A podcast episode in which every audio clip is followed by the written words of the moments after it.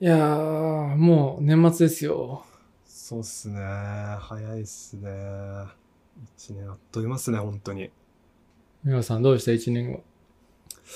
今年はでも、いろいろ変わった一年だなって実感はありますね。そうの、ん。会社においてとかもそうですし、うん。自分のやるべきこともはっきりして、割と自分の中では良かった年だなって思いますね。うん。うん。前半地獄で後半良かった年ですね。うん。え、そう、地獄は何があったのいや、要はなんか、すごい迷ってた時期。なんかこの会社としての自分のポジションどうしようかなみたいな。ろ5月ぐらいから、要は、社内のエンジニアの取材記事とか書くって方向性がはっきり決まって、やること決まって今バツッとハマってる感じするんですけど、ちょっと5月ぐらいまでは本当にちょっと会社いる意味あるかなぐらいに思ってたんで、そんなにか。いや結構悩んでましたね。なるほど。そうそうそう。どうでしたかっくんは。僕は、まあ、家を買うっていうのがすごい大きな目標としてあった1年だったんで、はいはい。もうあっという間でしたね。家買うのにバタバタしてて、気づいたら家買って終わってたみたいな。ああ、指導したのはいつですか家買うぞって動き出したのは。考え始めたのは、もう、それこそ、年明けてすぐぐらい、1月2月ぐらいには、なんか、家欲しいねみたいな話が出始めてたっていうのははいはあいはいった気がします。で、春ぐらいから、その、戸建てにするかマンションにするか、新築にするか中古にするかみたいなのを考え始めて、なんかちょっと具体化し始めたみたいな。うんうんううんんうん。なので、あのだからその中で、例えばこの前のあの会社のポッドキャストで話した、その金沢に下見に行くみたいな話も、はいはいはいはい。した気がするんですけどはいそれも、それも3月ぐらいだったかな。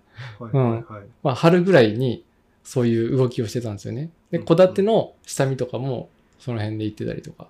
うーん。してで、なんだかんだで4月ぐらいに今のマンションを決めてリノベーションしようっていうのが決まったみたいな感じうです。んうんうん。で、そうですよね。だって、引っ越しが最近1ヶ月前後ぐらいですか終わった、完全、完全に終そわう、ったのは。もう今2ヶ月ぐらいですかあね。そんな言い経まっしたたかぐらい。うん、まあでもそう考えると1月から10月だからほぼ引っ越しですもんね。うん、本当に家のことずっと考えてた1年ですね、あー今年は。。やっぱ、そうか、家買うってなるとそんぐらいかかりますよね。なんだかんだかかりましたね。うーうんんでもどうなんですかね早い方なんですかねそれって。もっとなんか、迷う人は何年とかも結構迷いとかあり,、ありそうじゃないですか。 3年前とか聞きますようね。んやっぱ、戸建てとかだと、なんだろうな、家というか土地を探すところが大変みたいな話もあるし、はいはいはいはいはいはい。マンションでも、まあ、その条件にぴったり合うところとか、はいはいはい、探すのも大変だし、そうっすよね。大変だと思います。私の知り合い、戸建て買うときに、なんか、最初に話した話があって、で、実際に契約する直前に家見に行ったらしいんですよ。うん。そしたらなんか庭の区切りがいじられてて狭くなってたっていうのがあって、めちゃくちゃ揉めたって言ってました。それは揉める。 で、結局なんか、あの、契約なしにして、へえやったらしいんで、やっー、辛い。ぱ大変なんだなって思いましたね。家決めるの。そう、やっぱアナログで大きいものを買うっていうのはなかなか大変ですよね。今回うちはスムーズにいったけど、はいはい。その僕がそのローンの契約をするタイミングってまだ入社1年経ってなかったんで、あー、そっか。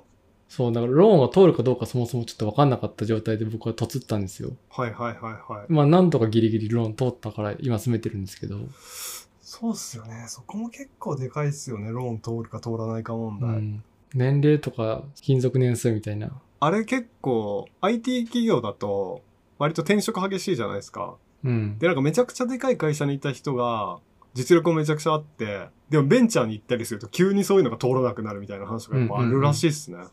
あるみたいですね。っていうのを僕は本当に実感しましたね。あーローン何個か落ちたんで、あ、やっぱそうなんですね。うん。でもギリギリ、あの、大手のところで受かったからっていうのはあったんですけど、はいはい。そう、やっぱローン大変でしたね。うーん。そうか。あの、メガヤさん、あれは、あの、まあ、サークルとかに書いてるはいはい。マッチング進捗とかって今年ですかそうですね。あれもやり始めたの今年の7月とかですかね。サークルで自分がうんうんうんやってるマッチングアプリについての日々をただただ書くっていう。最近投稿ない気がする けど。そうなんですよ。ちょっと完全に忘れてたというか。そうなんですよね。書かなきゃ。あれも、でも、大きいですよね。やり始めて、なんか、変化としては。そうですね。私、そもそもやっぱ人に恋愛相談するってあんま、そもそも相談自体あんましないタイプなんで、人に。うん、うん。やっぱり結構、心境の変化大きかったですね。うん。なんかやっぱ帰りがあるって、まあ、面白いじゃないですけど、なんか勉強になったりする部分とか、うん、うん。やっぱ結局誰かに相談しないと、ちょっとつ盲信になりがちじゃないですか。うん、わかる。考えが固執しがちになるんで、うん、うん。ああいうのはすごいいいなと思いましたね。やっぱ人には相談するべきだなって結構学んだかもしれないですよね。そういう意味でうん、うは。ん。うんなんか刺さった相談とかありますあー、なんだろうな刺さった相談というか、すごい覚えてるのは、あのーやっぱ、日本人、まあ日本人で区切りはいいかわかんないですけど、その可愛いとか言うの恥ずかしいじゃないですか、割と。うんでも、マッチングアプリで初めに、やっぱ初めってみんな定型的な文章なんですよ。うん。あの、趣味が合いそうでとか。うん、うん。でもなんか、笑顔が素敵ですねとか入ってると、やっぱすごい印象に残りますみたいなのは、アドバイスとしてすごい、うん。ああ、やっぱそういうのを言う人が少ないんだろうなって思いましたね。ああ、確かに。シャイな人も多そうですもんね。そうそうそう。多分これってマッチングアプリってやっぱ、若い人だと、こう、付き合いたいとか、まあそういうちょっと下心ある目的になるんですけど、多分この30代になってくるとみんな結構結婚が主になってくるんで、うううん、逆に多分かわかわいいとか、あの、好きですとかを気軽に言えなくなるんですよね。はいはいはいはい。だからそこの違いって結構あるんだろうなって思いますね。なるほどね。多分若い人はガンガン最初に可愛いとか、すぐ会いましょうとか言ってると思うんですけど、もうこっちはもう、そんな時間な いんだよ。瀬戸際の戦いしてるんだよ。なるべくゴールに最短でたどり着くように慎重に進めてるみたいな。そうそうそうそうそう。そもそもやっぱマッチングしないんでなかなかやっぱ難しいっすね。いろいろ。なるほどななんか、まあ何人かとデートしたりとか、はいはい。うん前にファッションの話で撮った時も、そのデートするために服を買うみたいな、はいはいはいはい、話しはててい。そういう、なんだろうな、トリガーっていうかそういうのはいいなと思いました、僕は旗から見ていて。そうですね。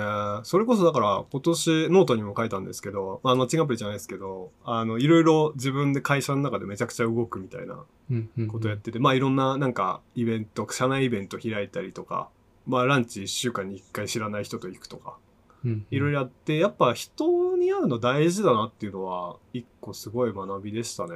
うんうんうんやっぱりなんか仕事もしやすくなります、単純に。なんか依頼がしやすくなったりとか。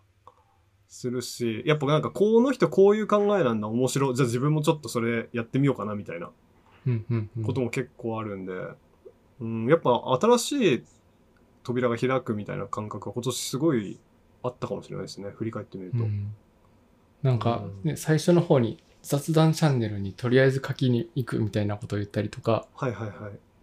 社内で好きなことをただひたすら語る30分みたいなあのあを募って、ー、はいはい。LT 大会、好きなものを語るそうそうそうそう LT 大会みたいなね。はいはいはい。ああいうのもメガさん発信だし、あとは文章を書くみたいな講座みたいなの。のをはいはいはいはい。一緒にやったりとかね、社内の人と。あれは、そういう活動ができてるのがまあすごいなとも思うし、うんうん。うん、そういうのももっとなんか外に向けて発信してもいいなとも思ったりはしましたね。そうですね。来年はちょっとそういうのもやっていきたいですね。なるべく。そうですね。去年結構迷いだったんですよね。会社を代表して自分が発言するみたいなことを果たしてやっていいのかみたいな結構迷いがあったんで。うん。いやなんか結構割とそういうのって社内のイベント勝手にやってるっちゃ勝手にやってることなんで。うん。だからな、まあ結構迷ってる部分もあったんで。まあでも完全にやってみただよね。そうっすね。最近ノートで始まった。確かにやってみたら大事ですからね。カックはなんかあります今年あた、引っ越し以外で、なんか新しくあった発見とか、始めたこととか。なんだろう、何かあるかな。まあ、あの、ちょっと前のノートの記事にも書いたんですけど、はいはい。あの、堤さんのコミュニティに入ってるのは結構発信してるんですけど、その中で、はいはいあの、コミュニティ内で勉強会やってみようぜみたいなのを今企画したりはしてますね。いいっすね。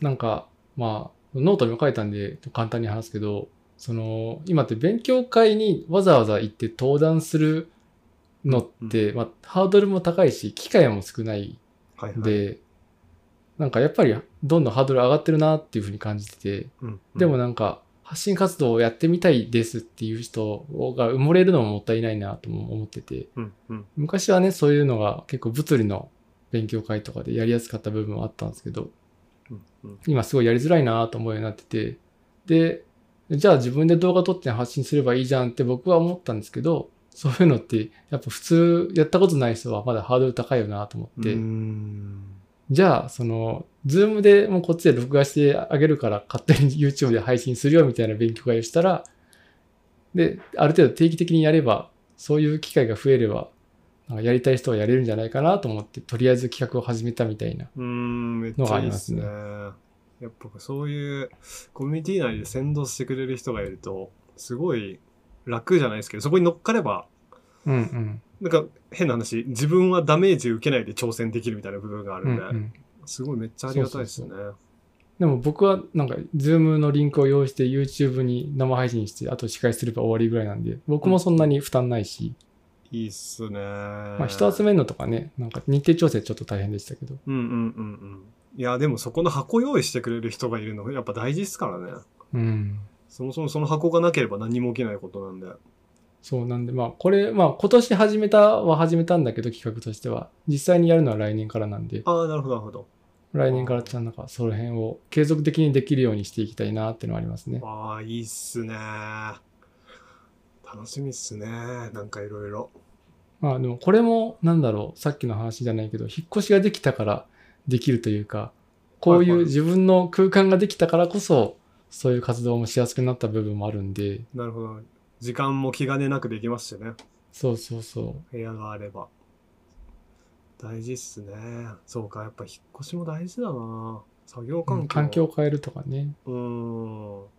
じゃあなんか、今年一年を一言というかで表すなら何ってありますなんだろう。